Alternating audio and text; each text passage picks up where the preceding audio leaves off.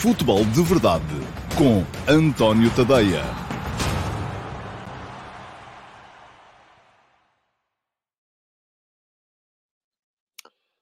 Ora, então, olá, muito bom dia a todos. Sejam muito bem-vindos à edição de quarta-feira, dia 9 de março de 2022 do Futebol de Verdade, edição número 554.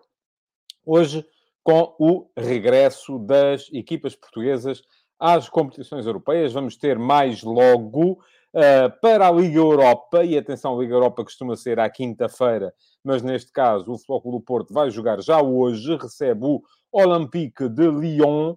Uh, no Estádio do Dragão, por isso o jogo é mais cedo, não é à hora do costume, porque o horário das 8 à quarta-feira está ocupado com a Liga dos Campeões. Mas terá sido desta forma encontrada por, pelas duas equipas para conseguirem ainda assim um, encaixar os jogos, porque não fica fácil neste momento para quem está nas competições europeias, ir encaixando competição nacional com competição internacional. Portanto, joga já hoje Flóculo Porto Olympique de Lyon e depois, mais à noite, no horário tradicional da Liga dos Campeões, Manchester City Sporting. Já vou falar-vos dos dois jogos,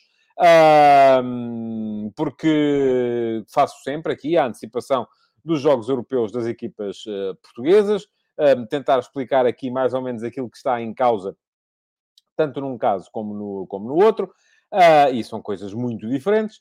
Mas, para já, uh, deixem-me uh, olhar para assuntos mais rápidos e assuntos que, naturalmente, uh, correm mais risco de passar pelos intervalos da chuva. Ontem, aliás, não disse tudo aquilo que queria sobre a questão do faltismo, comecei a abordar o tema, mas depois meteu-se outra coisa qualquer pelo meio e acabei por não concluir o meu raciocínio uh, e uh, tenciono fazê-lo hoje, como tenciono falar também aqui de outros assuntos antes da ordem do dia, antes de chegar aos jogos propriamente ditos. Ora, antes disso, deixem-me dizer-vos que escrevi hoje de manhã no meu uh, Substack, tadeia.substack.com, e já está a passar aqui em rodapé para quem me está a ver via YouTube, via Facebook ou via Twitch.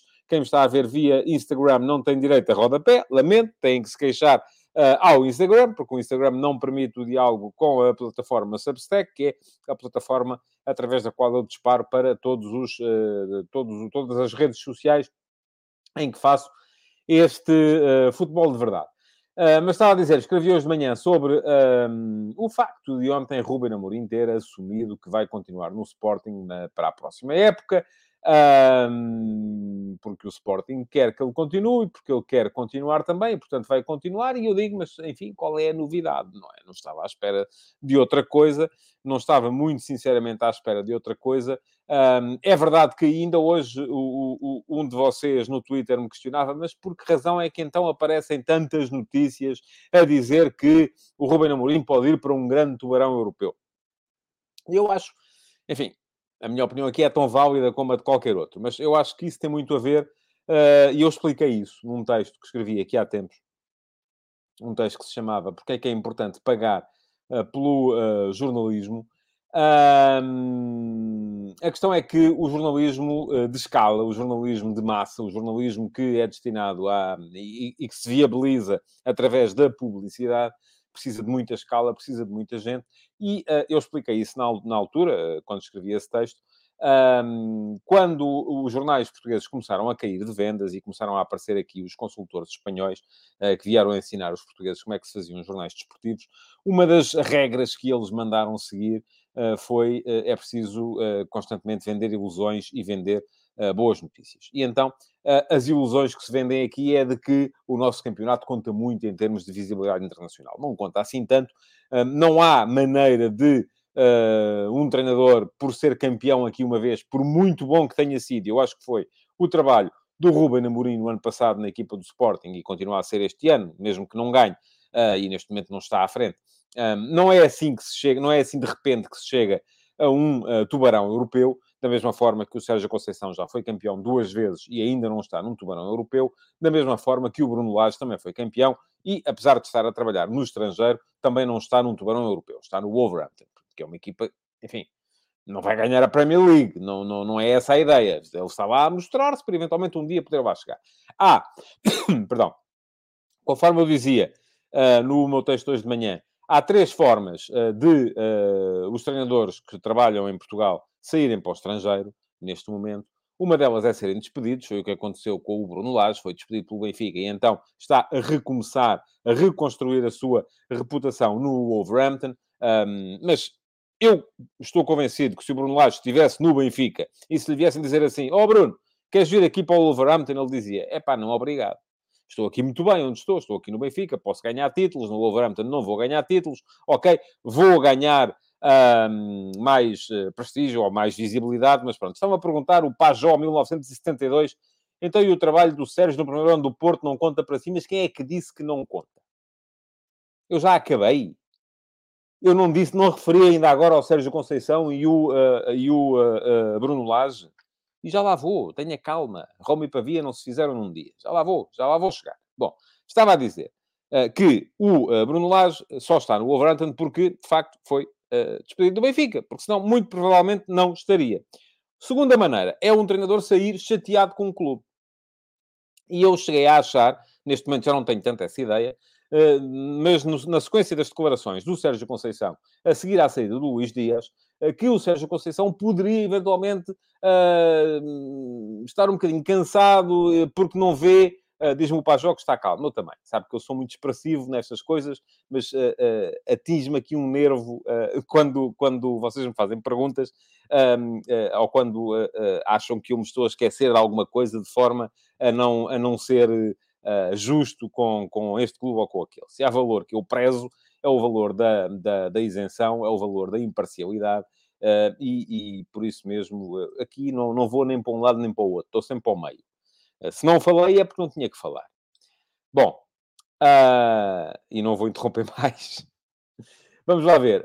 Um, despedido. Pronto, ponto 1. Um. Segunda, segunda hipótese, chateado com o clube. Cheguei a achar que poderia ser, vir a ser essa a situação do Sérgio Conceição no final da próxima época. Não sei se vai ser, se não vai. Uh, neste momento, com os resultados que o Porto, entretanto, tem conseguido no campo, acho que isso é capaz de se ter desvanecido um bocadito. Eh, na altura em que saiu o Luís Dias, pareceu-me um Sérgio Conceição muito aborrecido com a situação, pareceu-me um Sérgio Conceição a achar que não lhe estavam a ser dadas as condições para poder, e se calhar não estão a ser dadas porque não é possível. Enfim, não vou sequer discutir isso.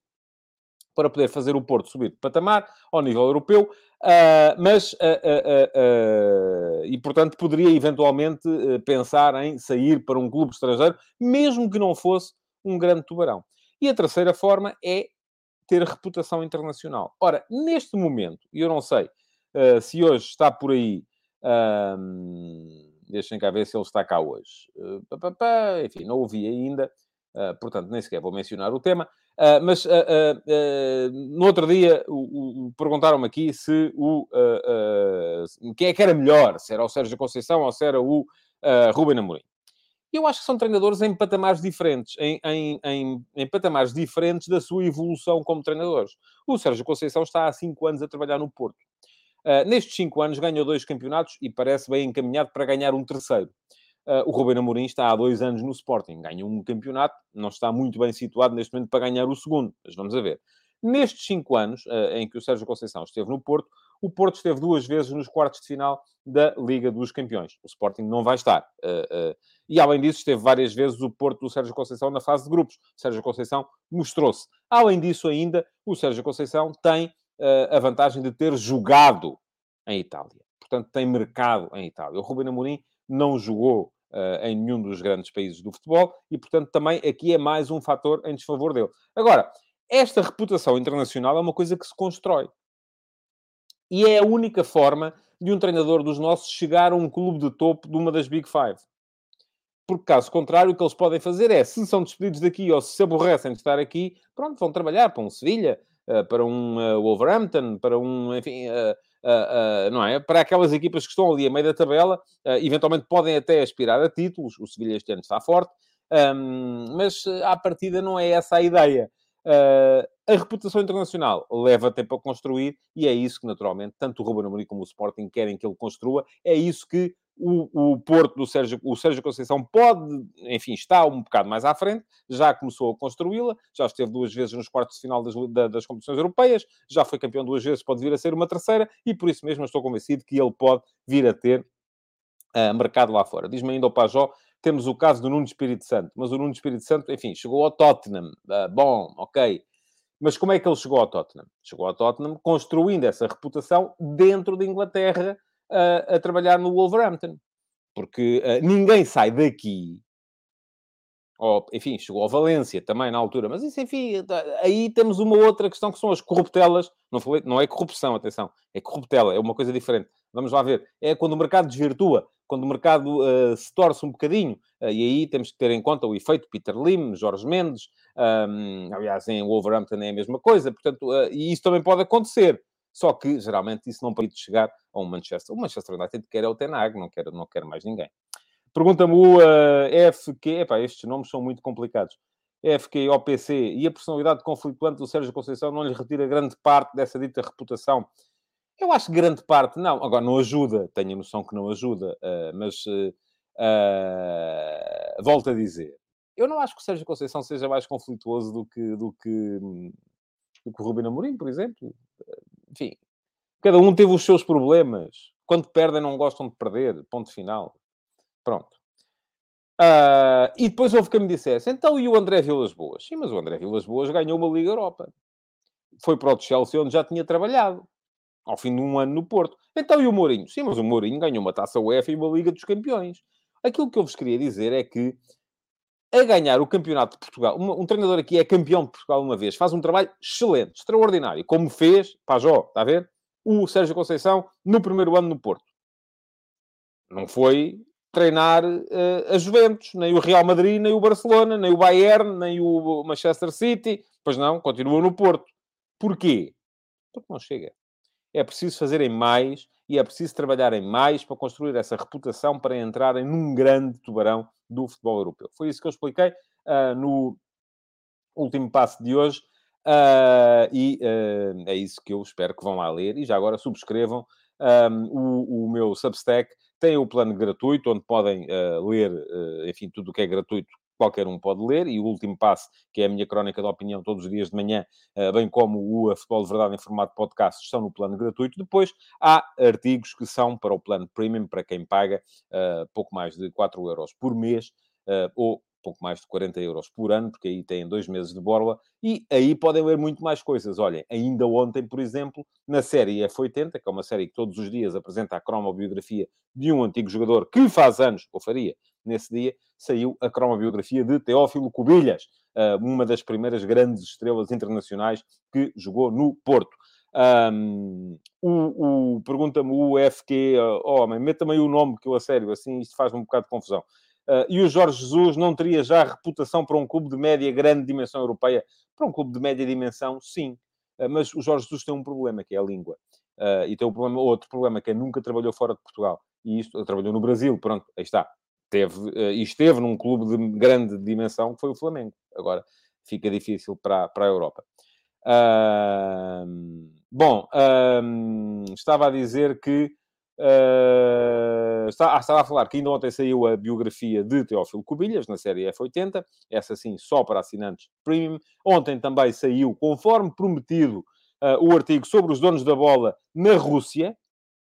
Levei uma estarolada do Facebook ontem, porquê? Porque aquilo fala do senhor Vladimir Putin, e a partir do momento em que fala do senhor Vladimir Putin, os uh, robozinhos uh, invisíveis do algoritmo disseram alto, estava lá isto, que senão ainda aparece aqui um gajo a dizer que o Putin é o maior. Não, não era isso que estava lá escrito, mas está lá o nome, é o suficiente. Acho que ninguém, aquilo não foi mostrado a ninguém no Facebook.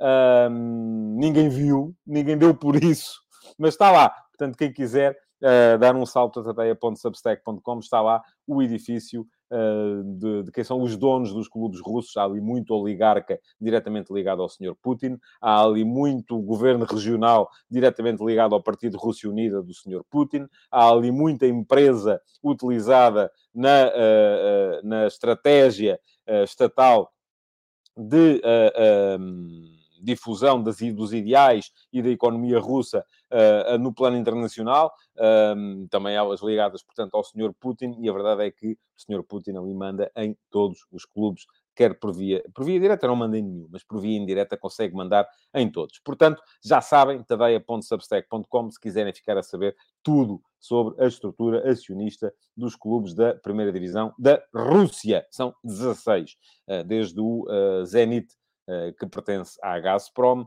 ao Spartak, que pertence ao Lukoil, enfim, e por aí afora, são as grandes empresas a mandarem uh, no, um, ehm, no... Há casos muito curiosos, mas enfim, vou deixar isso para quem quiser e tiver a uh, paciência de ir ler o texto, porque agora temos que seguir em frente com o futebol de verdade. Vou olhar para os vossos comentários.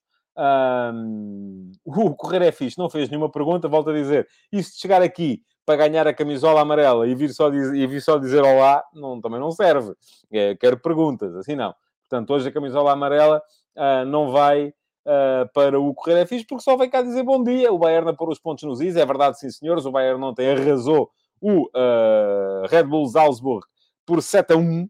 Um, passou a eliminatória. Nunca tive dúvidas de que isto iria acontecer. Um, também já agora aproveito para dizer que ontem o Liverpool conseguiu seguir em frente também, mas perdeu. Perdeu em casa com o Inter por 1 a 0. Eh, fica a ideia de que o Inter podia ter conseguido mais desta eliminatória. Um, o Inter tinha perdido em casa por 2 a 0. É verdade que no jogo da primeira mão, aquilo que vimos uh, foi um Inter a dominar, mas a ter um domínio absolutamente improfícuo. Dominou, mas não criou uma situação de perigo. Não fez um remate enquadrado. Acabou por perder esse jogo por 2 a 0 no momento em que o Liverpool disse, ok, agora vamos lá ganhar isto, e foram e ganharam. Ontem, aquilo que me pareceu foi que o Liverpool esteve muito a fazer, a gerir tinha dois golos de avanço, esteve a gerir o jogo. Agora, sofreu um golo, ficou a um golo de eventualmente ter que ir a prolongamento, mas no minuto seguinte dá-se a expulsão do Alexis Sanchez. E, portanto, a partir desse momento, o Liverpool passou e continuou a controlar e continuou a gerir e acabou por passar a eliminatória com justiça, do meu ponto de vista, mas uh, atenção, é preciso muito mais uh, para o Liverpool ser considerado um sério candidato à vitória nesta Liga dos Campeões. Um, portanto, uh, hoje vamos ter, além do Manchester City Sporting, que tem tudo já decidido, esse Real Madrid-Paris Saint-Germain, que me parece ser um jogo muito, muito interessante. Não sou capaz, assim, de repente, de dizer quem é que é favorito. Embora me pareça que o PSG vai marcar golos a Madrid, mas como os golos fora também já não contam, uh, isto não está, não está fácil. Vamos a ver, tenho muita curiosidade com esse jogo, embora por razões profissionais, naturalmente, vá ver hoje o uh, Manchester City Sporting, depois de ver o Flóculo Porto Olympique de Lyon. A camisola amarela, portanto, vai para o Ivo Ovi, porque o Correio é fixe, uh, chegou, mas foi eliminado. Pronto. Tem que fazer perguntas. É assim que funciona. Só dou a camisola amarela a quem faça perguntas. Pergunta-me o Ivo Ovi, tirando-os do Campeonato Português, e gostei desta, não sei se é ironia, Uh, qual o estádio aqui em trabalho lhe ofereceu melhores condições ou onde gostou mais de trabalhar? Ah, isso é uma pergunta muito. Uh... Eu vou, vou, lhe dizer uma coisa: eu gosto de estádios pequenos, porque eu sou um bocadinho miúpe, vejo mal ao longe. Portanto, uh, quando vou para os Santiago Bernabéus, para os Nou Campos desta vida, fico, sinto sempre mais dificuldade. Em Portugal, o estádio onde eu gosto mais, ou gostava, que já lá não vou há muito tempo, de ver futebol, imagine, é o estádio do Bessa. Sempre gostei. Porquê? Porque estávamos na posição absolutamente ideal para ver os jogos. Alvalade estamos muito acima. É muito longe. Na luz tenho uma vantagem. Como quando vou, geralmente vou para... Um, para ser... Uh, uh, vou, vou trabalhar para a televisão. E ali quem trabalha para a televisão está uns bons 30, 40 metros abaixo de quem trabalha para os jornais. Um, a posição na luz para trabalhar para a televisão é excelente. A posição no Dragão é excelente a posição uh, na luz para trabalhar para jornais é, é, tão má como é a de Alvalade. Mas onde eu gosto mais de ir mesmo é ao estádio do Bessa, onde gostava, porque já não vou há muito tempo. Uh, ah, um, porque é, é, é, um estádio ao meu tamanho, à minha dimensão. Uh, e por isso mesmo eu, eu, dei comigo, porque vi a sua pergunta logo quando a colocou, e dei comigo a pensar quais são os estádios onde eu gostei de facto muito de, de trabalhar. Gostei muito dos estádios da Suécia no Europa de 92. Eh, e o lema do, do, do, do Europa de 92 era mesmo esse, era o Small is Beautiful. Porquê? Porque eram estádios que não eram muito grandes, uh, e não é preciso fazer gigantes para 100 mil pessoas, uh, e que, por isso mesmo, também deixava os jornalistas numa boa... Eu gosto de uma posição de trabalho que, ao mesmo tempo, me permita ver as movimentações táticas, mas me permita ouvir o jogo também. E me permita cheirar o jogo. Acho que isso é particularmente importante para quem um, para quem vai, vai, vai trabalhar e vai ter que descrever aquilo que está ali a, a ver. Mas há muitos estádios uh, com muito boas condições, um pouco por, por, por todo o lado. Em Portugal ainda são alguns antigos, é verdade que sim, uh, mas já temos muitos renovados. Filipe Monteiro, bom dia. E o Filipe Monteiro tem, apresenta aqui uma equipa do Porto, uh, Diogo Costa, Mbemba. Você tem esta mania de pôr os laterais a seguir. Isto deve ser coisa de treinador pôr os laterais a seguir aos centrais e isto baralha. Eu começo logo, olho para isto e penso assim, mas é um Bembá defesa direito? Não, não é, já percebi que não. Diogo Costa, e portanto vou dizer assim, Bruno Costa, e depois mete o defesa esquerda antes do direito, também é uma coisa que me confunde. Mas vou dizer, Diogo Costa, Bruno Costa, Mbemba Zaidu, uh, Mbemba Pepe Zaidu, Uribe, Gruites, Otávio, Fábio Vieira, PP e Tony Martínez. Acho que é a equipa que apresenta um dos jornais de hoje, já não sei qual. O que é que acho? Acho que é possível, mas já vou falar sobre o jogo do Porto mais daqui a bocado. Uh, e uh, para vos dizer exatamente aquilo que, um, que penso sobre, sobre este jogo e sobre aquilo que pode vir a acontecer. Vasco Batista, bom dia. Ontem fiquei mesmo com pena do Inter. Será que Conte perdeu alguma razão, sobretudo com o trabalho que Inzaghi tem feito? Perdeu alguma, sim. Eu acho que o Inzaghi está a fazer um trabalho extraordinário em Itália, no Inter. Acho que o Inter vai ser campeão. Já o disse aqui, quando andava... E anda ainda muita gente uh, excitada com o Milan. Eu acho que o Inter vai ser campeão da Itália, sobretudo agora que ficou fora da Champions, uh, e vai poder centrar-se mais na Série A. Uh, e ser campeão da Itália, depois de perder os jogadores que o Inter perdeu, acho que é um trabalho absolutamente notável do Simone Inzaghi. Agora, aquilo que me parece também é que isto não retira razão ao Conte. O Conte queria mais. Se calhar queria investimento para poder fazer melhor figura internacionalmente. Uh, e isso não teve, de facto. Vitor Cruz, bom dia. Uh, quase que era o primeiro. pois, foi quase, mas não foi. Nem ao pódio, ó Vitor. Será que vai ganhar a Champions, o Bayern? Uh, excelente Casa Pia que não desarma, é verdade que sim. Será que o Bayern vai ganhar a Champions? Uh, acho que é um dos sérios uh, candidatos, mas vamos ver. Há, muitos mais, há muito mais candidatos. Quanto à Casa Pia, também estou convencido que vai subir de divisão. E isto tem a ver com investimento. Naturalmente tem a ver com investimento. E eu, há de chegar à altura, em que vou, na série Donos da Bola, também explicar o edifício acionista dos clubes portugueses e tenciono fazer da primeira e da segunda liga, porque há muita gente na segunda liga a trabalhar bem e a investir bastante uh, para, para lá chegar. Uh, diz o Paulo Neves, como é possível ainda não ter havido castigos sobre o que se passou no Dragão, para além das multas e castigos aos jogadores? Mas houve castigos, Paulo. Uh, tudo aquilo que não dependia de processos disciplinares já foi, e tudo aquilo que são castigos sumários foi aplicado. Agora, o que falta, de facto, é os castigos que dependem de processos disciplinares. E eu, estava com atenção na altura, Paulo, disse aqui que na Comissão de Relatores da Liga está uma fila de processos que vai, se calhar, daqui de Lisboa, onde eu estou, até aí ao Porto, onde o Paulo está. Uh, porque são muitos processos à espera. É preciso ouvir testemunhas, é preciso uh, uh, uh, ouvir testemunhas da defesa, testemunhas da acusação, é preciso ouvir, ver relatórios, ouvir os, os, os árbitros, ouvir os, os, agentes da autoridade. Toda a gente tem que ser ouvida e isto não se faz do dia para a noite. Devia fazer-se, devia. Acho que aqui, claramente, devia haver mais gente, uh, ou devia haver mais profissionalismo na forma como isto é feito. Sem dúvida. Agora, não dá para abdicar deste tipo de processos, eh, porque isso não é, não é de facto uh, possível. Léo Andrade, bom dia, Léo. Tendo em conta os jogos da Liga Europa que o Braga terá, considera que o Gil poderá roubar o quarto lugar ao Braga? Vamos a ver. Acho que o Gil Vicente tem que ser tido em conta para, eh, para isso. Uh, agora, aquilo que me parece é que uh, houve. O, o, Gil também já se deu pontos e perdeu uma boa oportunidade no jogo com o Estoril na última jornada e vamos ver quantos jogos mais é que o Braga vai fazer na Liga Europa. Se forem só estes dois, não me parece que venha a ser uh, problemático. Uh, o Miguel M674 também tem aqui um 11 para o jogo do Porto. Marchesino, não creio. Uh, olha, outra por os laterais ao contrário. João Mário, Mbemba, Pepe, Zaidu. Uh, deixa eu ver se eu percebo isto. Gruites, Vitinho Otávio, Taremi, Fábio Vieira, Tony Martínez, não sei, pronto. Enfim, há de haver. Vamos a ver amanhã, vamos ver quem é que teve razão, ou logo à noite, vamos ver quem é que teve razão. Diz o Jason Wimba que depois dos donos dos clubes na Rússia, acho que há pouca corrupção no campeonato russo. Eu acho que não há. Enfim, não há. Há tanta como há noutro sítio qualquer. Ali a questão coloca-se muito acima dessa ideia mais mesquinha do, uh, vou subornar um jogador ou um árbitro para ganhar um jogo. Pronto acho que está tudo muito mais acima, está tudo no plano geopolítico e geoestratégico. muito bem, esclarece o Pedro Madureira que o Porto joga hoje porque não pode jogar na quinta devido a questões de segurança. Pronto, também serve. Uh, e o Ruben Lima diz que o jogo do Porto é muito difícil. Este Leão é uma boa equipa, tem bons jogadores e é melhor equipa do que o Lásio. Também acho que sim. Vamos, enfim, vamos, vamos em frente. Vamos tratar então agora aqui dos, uh, dos temas uh, do dia. Deixem-me só olhar para os comentários que já entraram depois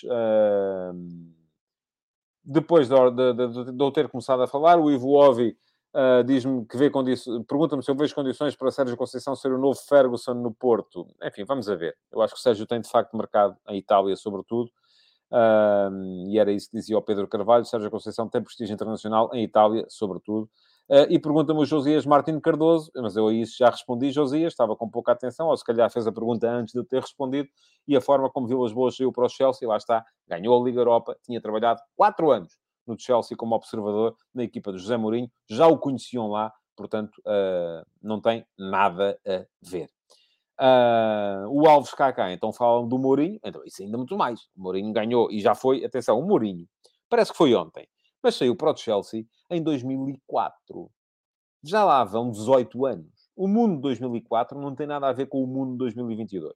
E o Mourinho, na altura, ganhou a Liga dos Campeões. Aliás, para que se veja que o mundo não tem nada a ver com o que era nessa altura, era possível uma equipa fora das Big Five ganhar a Liga dos Campeões. Uh, portanto, uh, uh, o Ruben Lima diz-me que também já há outra forma para chegar, não diga um tubarão, mas um clube interessante numa grande liga, através dos empresários, certo. Agora a questão é, e essa questão eu coloquei-a, mas alguém, o Ruben Amorim, o, o, o Sérgio Conceição, o próprio Bruno Lage, que está no Wolverhampton, quereria sair de onde está para ir para um Wolverhampton? Eu acho que não. Mas isto sou... Agora, o Bruno Lage foi porque, entretanto, foi despachado do Benfica. Senão ainda lá estaria, com certeza. Ah, porque uh, uh, não me parece que fosse, que fosse atraente. o Josias pergunta-me se a reputação do Vilas Boas foi ter ganho a Liga Europa. Foi. acho que teve muito a ver com isso, teve muito a ver com a forma, mas já, também já lhe disse, e com a forma como esteve, passou quatro anos no Chelsea, já o conheciam, já sabiam quem ele era, e portanto aí a coisa tornou-se muito mais uh, uh, difícil. Muito mais fácil, aliás, era isso que eu queria dizer. Bom, uh, muito bem. Uh, bom, vamos lá. Estava a rir aqui de outra coisa que não tem nada a ver. Vamos lá. Uh, temas do dia. Uh, queria deixar aqui uma nota para o facto do Estoril ter garantido ontem que é, pela segunda época consecutiva, vencedor da Liga Revelação portanto, bicampeão, do, bicampeão nacional de sub-23, podemos uh, chamar-lhe assim. É verdade que estes campeonatos estão sempre um bocadinho desvirtuados, porque uh, o, o, Porto não está, ponto 1, um, o Benfica e o Sporting e o uh, Sporting Clube Braga e o Vitória Sport Clube têm equipas B, para onde canalizam ainda assim os jogadores mais promissores. e, e além disso, o... mas de qualquer maneira, convém ser uh, referenciado que o Estoril ganhou o Campeonato Sub-23 pela segunda época consecutiva. E mais do que isso, portanto, excelente trabalho que está a ser feito, com certeza, na SAD do Estoril, uma SAD que é de... Uh, tem investimento norte-americano, um, mas, atenção, continua a olhar-se muito para o trabalho da formação. E eu acho que é inevitável que estes miúdos acabem por vir a dar resultado e acabem por vir a dar frutos. Aliás, basta ver, só houve três equipas que estiveram na época passada na fase de, de discussão do título, nos seis da frente, e voltaram a estar este ano. E uma dessas equipas já tem jogadores a trabalhar na, na, equipa principal e a dar resultados, que é o Sporting Clube Braga. A outra é o Leixões. Uh, e o Leixões, que já foi segundo na época passada, acaba por uh, estar, e está neste momento em segundo lugar também. Portanto, para mim, vou tentar perceber isso, uh, como é que o Leixões, tendo estado tendo sido segundo na, na Liga Revelação do ano passado, estando neste momento uh, uh, em segundo lugar na, na, Liga Revelação deste ano, não está melhor na segunda Liga, porque de facto vai acontecer, tem de acontecer, é inevitável que aconteça. O bom trabalho geralmente dá frutos mais acima. Portanto, Parabéns para o Estoril, da MSP Sports Capital. Parabéns para o Leixões. Um, a SAD pertence neste momento a uma empresa do André Castro um, estava a trabalhar o Rémulo Marques.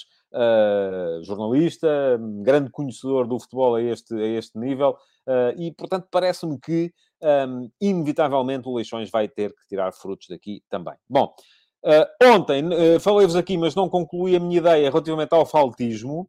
Uh, e àquilo que é o estudo, que todos os anos, por esta altura, o Observatório do Futebol chega a essa conclusão.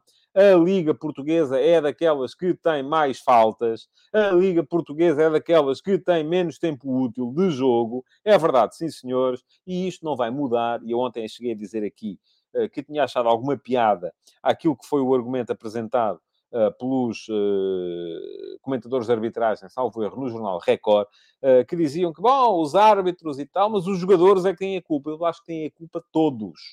Têm a culpa os jogadores que são fiteiros, porque cada vez que sentem um toque aproveitam para cair para o chão e fazer muito barulho, dificultando a tarefa do árbitro, mas têm a culpa os árbitros, que têm que saber distinguir melhor aquilo que é falta daquilo que não é falta. E têm culpa os jornalistas, uh, ou os programadores de televisão, vamos lá, por causa dos programas que passam horas a discutir a intensidade do toque no, no, no, para saber se é falta ou se não é falta, e depois têm a culpa os adeptos que se deixam enganar por essas discussões e passam a vida a pedir faltas quando lhes convém. Portanto, não nos serve de nada andarmos aqui a dizer que, uh, uh, que, que, é um, um, drama, não temos tempo útil de jogo, temos faltas a mais. E atenção, cada falta. A questão aqui não é a fita do jogador que fica no chão. Já se provou, e este estudo voltou a provar, mas já tinha provado no ano passado. Porque este estudo saiu no ano passado com dados do ano passado. E voltou a sair este ano com dados deste ano. E as conclusões são as mesmas. Que, nomeadamente, não se perde até tanto tempo por cada falta como se perde na Premier League. Isto é, em Inglaterra, cada vez que há uma falta, em média, o jogo leva mais tempo a reatar do que em Portugal. Agora, a questão é que em Portugal há muito mais faltas. Porquê? Porque temos o vício do apito. E os árbitros têm o vício do apito, os jogadores têm o vício da fita e os adeptos têm o vício de pedir faltas. E, os árbitros... e isto é uma pescadinha de rabo na boca. Está tudo ligado umas coisas às outras. No dia em que os adeptos, vocês, portanto, deixarem de pedir faltas quando vos convém, mas depois, quando é a vosso favor, já vierem dizer: ah, não, aquilo é só um contacto e tal, isto vai ajudar. Portanto, é, é esse o trabalho que eu faço aqui. Geralmente, eu eu, se fosse árbitro, acho que não marcava falta quase nunca. Bom, enfim, marcava quando achasse que era, mas uh, eu acho que há aqui sempre muito aproveitamento. E há aqui muitas faltas, muitos penaltis que vocês vêm para aqui pedir. Ah, então não era penalti, então o gol não devia ser anulado. Eu digo sempre não. Mas eu digo não para, todo, para todas as equipas. Uh, diz o César Gonçalves, não deveria o VAR, quando visualiza as imagens, expor nos ecrãs dos estádios para o público ver as imagens também. Não servia de nada. Um, eu não sou contra isso, uh, vou dizer, sou a favor, sou a favor disso, sou a favor de, de, de, de, dos áudios serem públicos, sou a favor dessas coisas todas. Agora, quando as pessoas estão, vão para, para a discussão com, de forma inquinada, não há muito a fazer. Aquilo que as pessoas têm de fazer é, uh, pura e simplesmente, das duas uma. Ou querem este futebol da falta e da faltinha, com 50 faltas por jogo, e não há jogo, só há uh, uh, teatro, não há mais nada. Ou então querem um futebol fluido, a correr, e então têm que deixar de pedir faltas também quando vos convém. Também quando é o adversário que marca golo e vocês acham que houve ali um toque nas costas. Uh, também quando é um jogador vosso que está a entrar na área e assim que sente um toquezinho, uh, de repente perde a força nas pernas e cai para o chão. Uh, portanto, uh, acabamos por uh, ser também todos culpados. Não tirem, o, não tirem a, vossa, a vossa responsabilidade daqui, porque também a têm. E é esse trabalho que temos todos que fazer, que é o tal eu não sou deste mundo, e vir aqui dizer que não há metade das faltas que são marcadas não existem. Podia contar aqui uma série de histórias a esse respeito, mas agora infelizmente não temos tempo, como dizia o outro, porque tenho que avançar para o último tema de hoje, que é Uh, diz aqui o Paulo das Neves, atenção, vou ler este comentário, os próprios treinadores, desde as camadas jovens, incentivam a cair, inclusive repreendem se não o fizerem, questão cultural. Pronto, talvez. Uh, talvez sim, mas havia aqui um comentário que uh, me pareceu interessante, que dizia ao Paulo Jorge, em Itália é proibido falar de arbitragem nas TVs, aqui devia ser igual. Eu sou contra toda e qualquer proibição. acho que a liberdade de, de expressão é um valor inalienável. Uh, agora, aquilo que temos que perceber é que enquanto a maior parte das pessoas, e voltamos à tal discussão sobre o jornalismo, enquanto a maior parte das pessoas estiver interessada sobretudo na arbitragem, aquilo que se vai discutir nas televisões é a arbitragem. Ponto final. Se a maior parte das pessoas quiser discutir futebol, aquilo que se vai discutir nas televisões é futebol. Agora, isto começa tudo em vocês. É esse o trabalho que eu tento fazer aqui. Um trabalho, já não vou dizer de educação, porque vocês não têm idade para serem educados, nem eu tenho idade para ser o, o vosso educador. Mas uh, uh, uh, é um trabalho de percebermos todos o que é que queremos. Não serve de nada irmos aqui dizer que devia ser proibido. Então, mas é isso que as pessoas querem, vamos proibir porquê? Porque é pior? É pior, é. Mas as pessoas é que têm que perceber que é pior e têm que deixar de querer. Bom, uh, diz-me o Nuno Camacho, na minha opinião, os adeptos ingleses não pedem nem reclamam das faltas. Isso é o mesmo que dizer que os árbitros são influenciados pelo que os adeptos querem ou não, mas claro que são influenciados. Claro que eu, se for árbitro, e o Nuno também, se for árbitro, se perceber que se deixar seguir um lance que eventualmente pode vir a dar golo, em que houve um pequeno toque, isso vai ser discutido durante duas horas na televisão e vai estar a ser insultado, eu tendo a defender-me e a marcar a falta. E o Nuno também. Agora, se os adeptos ingleses não pedem nem reclamam, não, não pedem nem reclamam como os nossos, não. É uma, aqui sim é uma questão cultural. Diz o Rafael Mota, se os adeptos derem audiência à discussão da arbitragem, vai haver mais programas, se ninguém ver, não vai haver. Claro. É isso mesmo. É isso mesmo que acontece. Isso é o problema da informação por escala. A informação por escala faz-se em nome das audiências. Se aquilo que as audiências quiserem, seja que, que, que, que, nos programas os comentadores de futebol vão cantar, eu garanto, os comentadores de futebol vão cantar. É assim. Porquê? Porque dependem das audiências para terem publicidade e dependem da publicidade para pagar o programa. A não ser que entremos numa lógica de pay-per-view, e eu sou cada vez mais defensor disso, e diz aqui o uh, Paulo das Neves, futebol na TV só na RTP3 e no Canal 11, o resto é circo. E quer saber porquê que na RTP3 e no Canal 11 não é? Eu vou-lhe explicar. Porque a RTP3 Lá está, vai já aparecer aí daqui a bocado não sei quem a dizer que eu é que pago, e, eh, portanto eu tenho direito a não sei o quê. A RTP3, de facto, é do Estado e, portanto, é financiada pelo Estado, não é feita na a RTP, não é feita na lógica do lucro. Embora se der muito prejuízo, lá está, temos as pessoas a protestar que têm que pagar. Pronto. E uh, o Canal 11, porquê? Porque é a Federação Portuguesa de Futebol que paga. Nenhuma dessas, desses dois canais é feito na lógica do lucro. Estão pagos e, portanto, não precisam andar a, a, lutar pelas audiências. Na RTP3 nós ficamos muitas vezes aborrecidos porque uh, temos menos tempo de antena do que têm os nossos colegas de outros, de outros canais, uh, porque saímos do ar, às vezes ainda as conferências de imprensa não ocorreram, mas a RTP3 aí está. Não é um canal virado para as audiências, não é um canal virado só para o futebol, como são muitos dos canais de informação que temos no cabo hoje em dia. Uh, bom, diz-me aqui o Vasco Batista que no painel da RTP3 não há massacre da arbitragem. Oh, certo, eu sei que sim. Uh, o Michel Silveira diz que se for o Miguel Guedes até canta bem, é verdade que sim. Uh, eu, eu, um dia destes, agora deixa-me contar esta história porque tem piada. Uh, o, o, o, o, Miguel Guedes disse-me uma vez que confundiram a voz dele com a minha numa, num programa de televisão. E eu achei isso, foi dos maiores elogios que me fizeram em termos de registro vocal. mas, mas pronto, uh, só queria contar isto porque, enfim, é, é, uma, é uma, parte, não tem nada a ver, mas fiquei, fiquei feliz, pronto, às vezes as pessoas têm que largar do seu orgulho. Bem, temos dois minutos para falar dos dois jogos de hoje, não é muito, uh, mas uh, vamos a isso. por ordem de acontecimento, Porto-Lyon, Uh, o Porto vai jogar com o Zaidu, regressa, o Wendel continua castigado, e aqui a grande dúvida que existe, de facto, tem a ver com a rotação uh, que o Sérgio Conceição vai fazer na equipa. Uh, e uh, vamos lá ver o que é que pode acontecer. Muitos de vocês vêm aqui e perguntam: então, mas ele está a poupar na Europa para jogar no campeonato? Ou está a poupar no campeonato para jogar na Europa? E eu respondo: nem uma coisa nem outra. Aquilo que o Sérgio Conceição está a fazer neste momento é uma coisa muito simples. Gere, e atenção, cá vem o chavão, jogo a jogo. Não está a pensar neste jogo agora, não vou pôr a jogar o Vitinha para poder ter o Vitinha na próxima, uh, na próxima jornada do campeonato.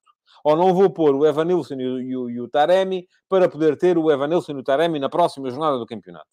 Ou não o pus uh, no campeonato este para poder tê-lo na Europa. Não. A questão é, cada jogo ele chega e vê quem é que está em melhores condições. Bom, quem está em melhores condições é o indivíduo A, o indivíduo B ou o indivíduo C. Portanto, são estes que vão jogar hoje. E depois, no próximo jogo, logo se vê. É claro que eu acredito que isto possa ser feito de forma planificada. E deve ser feito de forma planificada. Mas, ao fim e ao cabo, não se trata aqui de optar por uma competição em detrimento de outra. Não, não é isso. Aquilo que acontece, de facto, é uh, uh, a cada jogo chegar e perceber quem é que está em melhores condições. Portanto, eu não estou, eu é que não estou em boas condições para vos dizer quem é que está em melhores condições para jogar hoje. Acho que para o Porto seria muito importante, naturalmente, ter a dupla Taremi e Van Nilsson, ter Vitinha a servi-los, porque os três juntos estão a funcionar cada vez melhor. Uh, mas não sei se isso vai acontecer ou não. Uh, porque não sei em que condições é que eles estão. Uh, ou se podem aparecer o Fábio Vieira e o Tony Martínez, em vez do Taremi e do Evan Nilsson.